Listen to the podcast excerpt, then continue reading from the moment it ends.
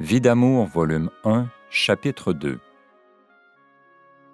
Victime pour les âmes. Juin 1931. Cette tête de linotte, c'est moi. Oui, moi, la Marie-Paul, que sa maman voudrait pondérer et intéresser à toutes les belles et bonnes choses. Me voici donc à l'âge de 10 ans. Année scolaire médiocre. Par contre, examen religieux excellent et profession de foi avec diplôme, nanti de la note très grande distinction. Le sort en est jeté. Je prends conscience de la réalité. Ma cinquième année me classe dans les cinq premières places avec pourcentage de 90% et plus. Mes parents sont satisfaits.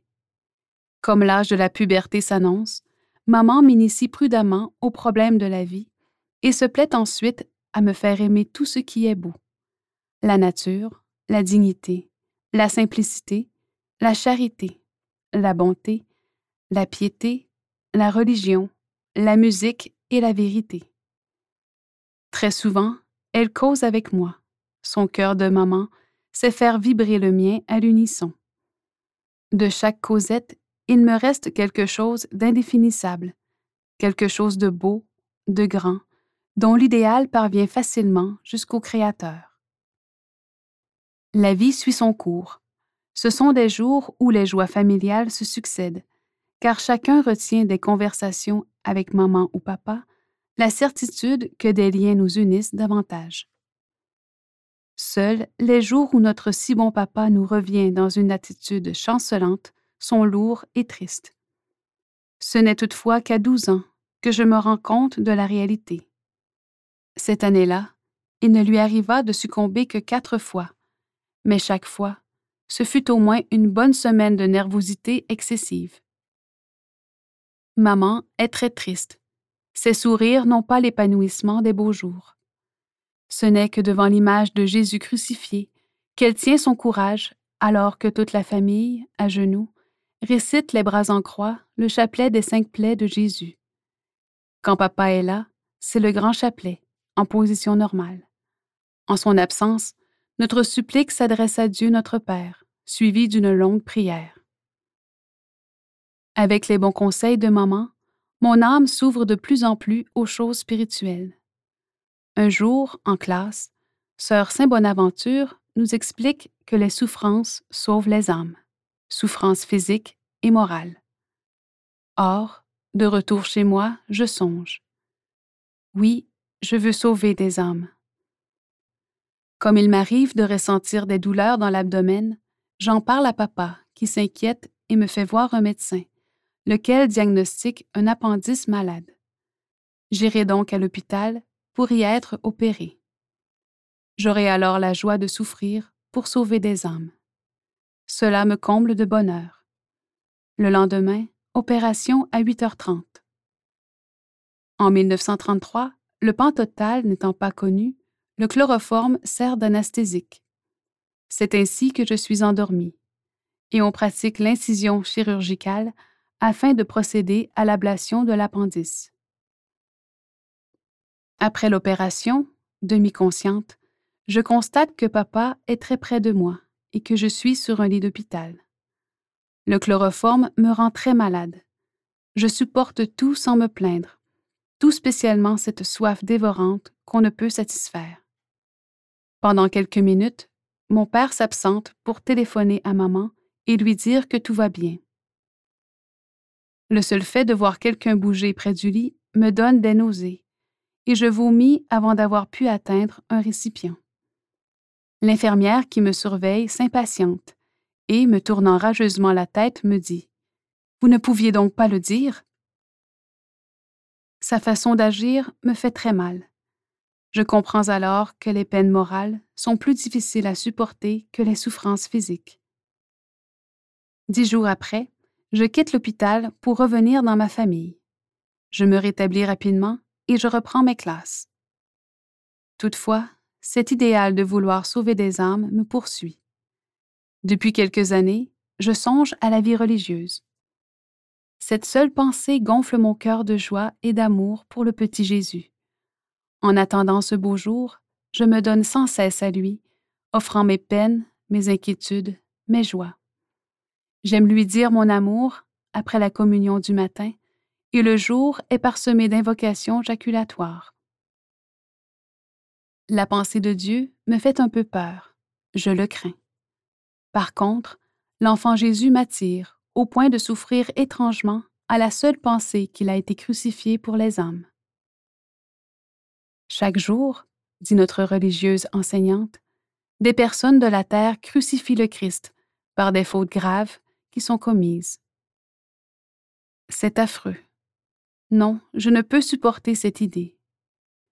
Aussi, un bon matin, après une communion plus fervente, je m'offre à Dieu, au petit Jésus, en victime pour les âmes. Fais-moi souffrir tout ce que tu voudras, mon Jésus d'amour.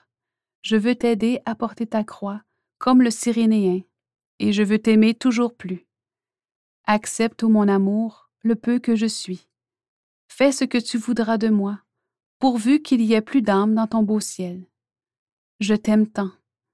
Je veux partager aussi les souffrances de Marie, cette si bonne mère que maman m'apprend à aimer. Je veux être victime, comme toi, si tu le veux.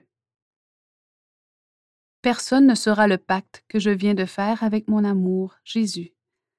La vie religieuse m'attire et je confectionne à ma poupée tous les vêtements des sœurs de Notre-Dame du Perpétuel Secours. J'admire ces bonnes sœurs pour leur humilité et leur bonté. Elles ont bien l'esprit de leur Père fondateur. Les jours passent et l'amour grandit. Peu de temps après avoir imploré la grâce d'être victime pour les âmes, une voix intérieure se fait entendre pendant la Sainte Messe. Un jour, tu seras très grande, mon enfant. Aie confiance, sois bonne.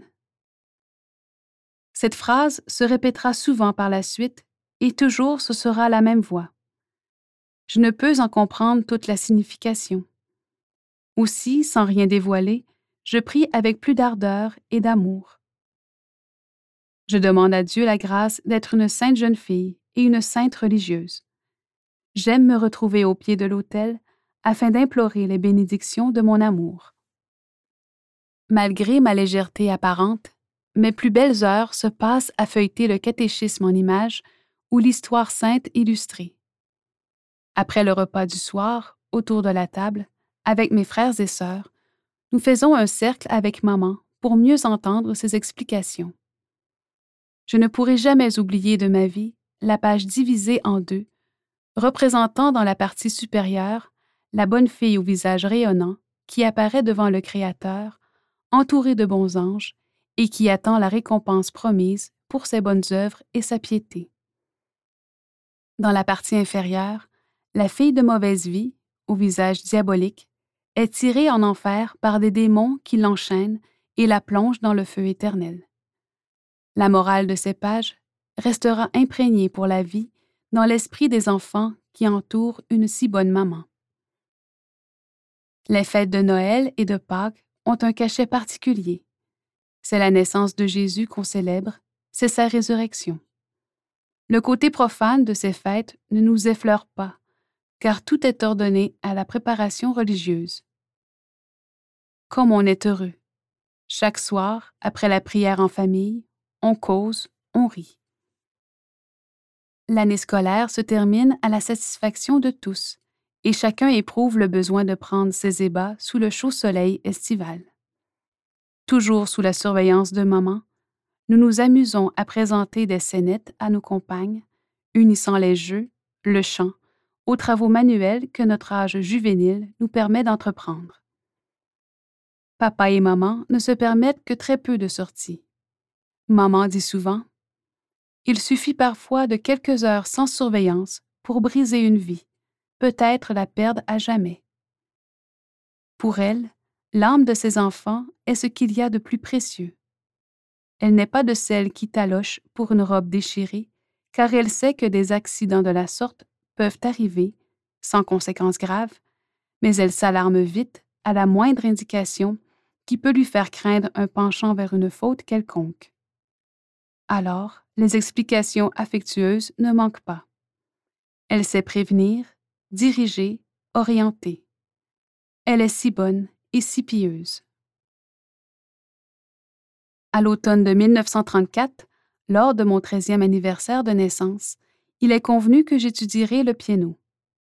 Très souvent, le soir, maman nous endort en chantant des berceuses, en pianotant des valses ou encore en nous faisant chanter à tour de rôle. Alors, un penchant naturel pour la musique est facilement explicable. Je regretterai par la suite de n'avoir pas prolongé mes études musicales au-delà d'un an, malgré le désir de mes parents. À cette époque, j'étais la seule à m'initier à la clé de sol. Aussi, l'émulation était-elle inexistante. Mes 13 ans n'apportent rien de spécial, si ce n'est que je deviens plus sérieuse et plus pieuse. L'idée de la vocation religieuse se dessine toujours plus. Lorsque notre bon papa nous revient en état d'ébriété, que de jours tristes pour notre si bonne maman et pour les petits qui ne comprennent encore rien. Mon père est colérique en ces jours difficiles. Maman est un modèle de patience, de douceur et de bonté. Jamais elle n'élève la voix. Souriante jusqu'à l'héroïsme, elle accepte tout sans proférer une plainte. Aussi, lorsque mon père revient à son état normal, il ne cesse de demander pardon. Cette façon de s'humilier après être tombé me bouleverse je découvre en son âme un aspect qui ne me laisse pas indifférente, et sa cause est gagnée avant même qu'il ne s'excuse auprès de sa fille aînée. Je vois un ange de douceur en contemplant maman, et une âme brisée et amoureusement repentante chez ce brave papa qui veut se faire pardonner. Ces faits et gestes me donnent à méditer sur la vie. J'y découvre d'une part la beauté d'une âme qui souffre pour son Dieu d'amour, soumise à sa volonté, et d'autre part, une âme aux prises avec une passion dévorante qui se relève après avoir chuté et apporte à son Créateur plus d'humilité, plus d'amour après le pardon, joint aux fermes propos de se corriger. Et les beaux jours reviennent. Papa se donne davantage à son travail afin de regagner le temps perdu, tandis que maman profite d'une période de repos pour se plonger dans une lecture sur la formation des enfants. Elle cherche continuellement à s'instruire. Elle étudie la psychologie enfantine et l'applique au caractère personnel de chacun. Elle est épouse et mère dans toute l'acception du mot. Notre âme s'ouvre lentement à la beauté de la vraie vie, comme une fleur ouvre ses pétales sous la chaleur caressante du soleil. La saison estivale nous apporte de douces joies familiales. Les réunions ont un caractère joyeux, fraternel. À l'aube d'un beau dimanche ensoleillé, toute la marmaille est debout, surexcitée. C'est qu'on doit franchir 80 000, 130 km, à jeun, pour se rendre au sanctuaire Sainte-Anne de Beaupré afin d'assister à la messe et communier. Après avoir satisfait aux préceptes dominicales, admirer la basilique, visiter les magasins de piété, après le chemin de croix sur la montagne, nous nous dirigeons vers l'île d'Orléans, d'où il nous est possible d'admirer la beauté d'un paysage grandiose. Le fleuve Saint-Laurent, majestueux, étend tout autour ses lames d'argent, et l'on peut voir au loin le vieux Québec, les tourelles du château Frontenac, situées sur le cap Diamant, aux crêtes crénelées, alors que l'autre rive nous présente la falaise abrupte et dangereuse de la cité de Lévis.